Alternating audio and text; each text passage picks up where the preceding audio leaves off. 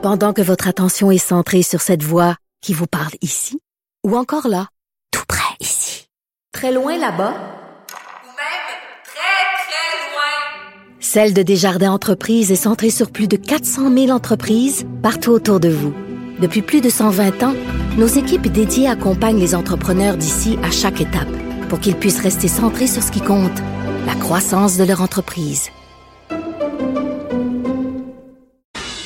On est de retour. Euh, lettre ce matin qui a été euh, envoyée bon, euh, au syndicat du secteur public, mais en même temps, c'est une lettre ouverte au grand public par le président du Conseil du Trésor dans le cadre des négociations du secteur public. une lettre qui accuse les syndicats bon, de disons, d'être de, de, de, réfractaire au changement euh, sur le fait que le gouvernement a eu un mandat puis qu'il va falloir changer des façons de faire. On parle au principal intéressé qui a signé cette lettre, Christian Dubé, président du Conseil du Trésor. Bonjour. Bonjour, M. Dumont. Euh, Est-ce que, euh, bon, les, les, représentants syndicaux, souvent, et les représentants du gouvernement vont dire faut pas négocier sur la place publique. Est-ce que vous venez de transgresser ça? Oh non, pas du tout. Écoutez, je pense qu'il y a eu une, il y a eu une démarche qui a été euh, faite par euh, les centrales syndicales, puis je le respecte, euh, d'expliquer pourquoi eux, pour le moment, ils n'étaient pas à l'aise avec cette nouvelle façon de faire.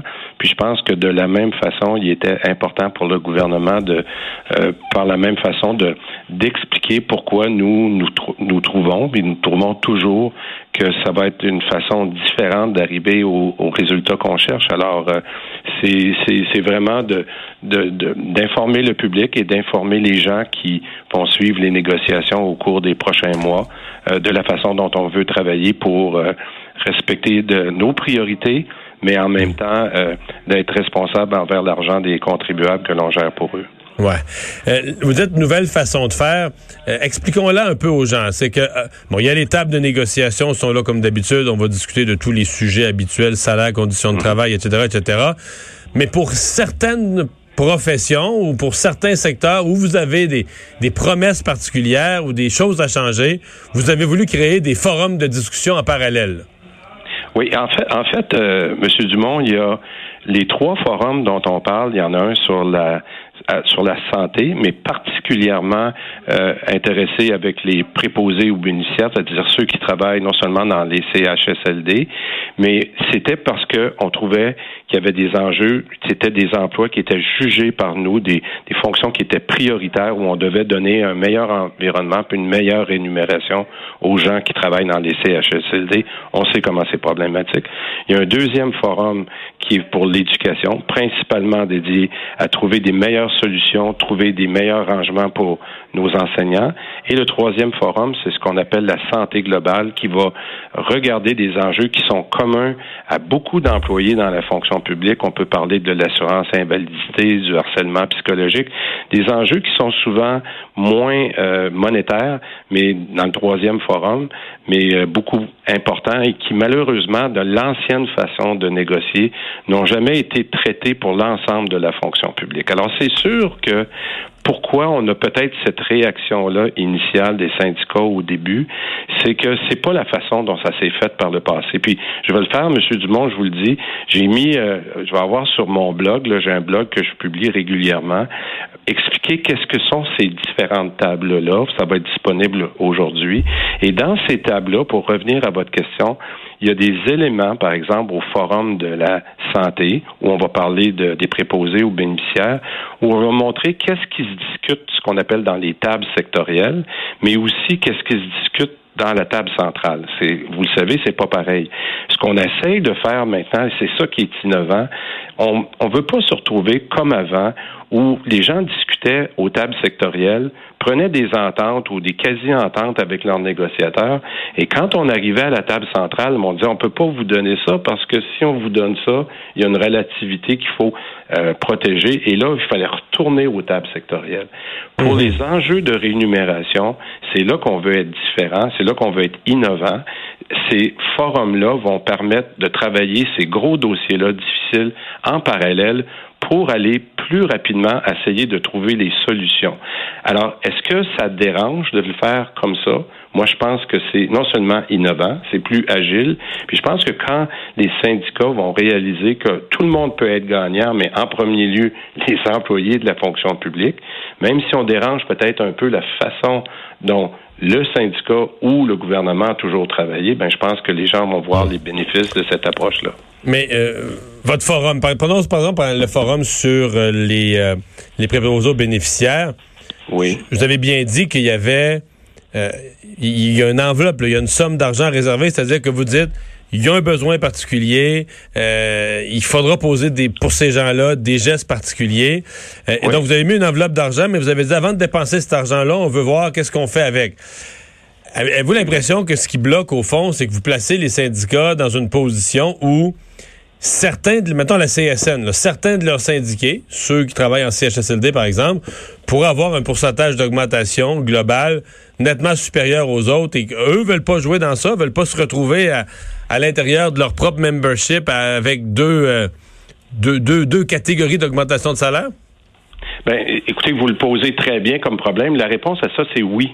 Et c'est ça qui fait une certaine friction avec les centrales au début, c'est d'expliquer à leurs employés qu'il y a des, y a des secteurs d'emploi. Ils vont défendre, ils vont défendre des préposés aux bénéficiaires, puis ils vont défendre d'autres personnes. Mais ces autres personnes-là n'auront peut-être pas la même augmentation parce que nous, on a décidé que des, emplois prioritaires, des fonctions étaient prioritaires, comme les préposés aux bénéficiaires, ils vont avoir plus d'argent. Ça s'est jamais fait comme ça parce que le, les syndicats ont toujours voulu donner la même augmentation à tous les employés qui le représentaient. Alors, c'est sûr qu'au début, ça pose une question importante, mais nous, on dit, on est prêt à payer de façon plus importante ces gens-là parce qu'on doit faire une différence. On a, on a des difficultés à retenir les gens, on a des difficultés à trouver ces gens-là pour travailler dans les, dans les CHSLD. Alors, je pense que la population comprend qu'on doit faire ça, mm. mais je pense qu'il faut aussi l'expliquer euh, aux syndicats. Puis, je vous le dis, les premiers qui vont être les plus heureux de ça, c'est les préposés aux bénéficiaires qui vont devoir expliquer à leurs syndicats pourquoi ils ne veulent pas participer à nos mm. forums. Parce que les autres, ils veulent avoir l'augmentation supplémentaire. Mais en même temps, les préposés aux bénéficiaires eux-mêmes, euh, vous les aurez pas aux tables de négociation. Là. Vous allez négocier avec les représentants syndicaux.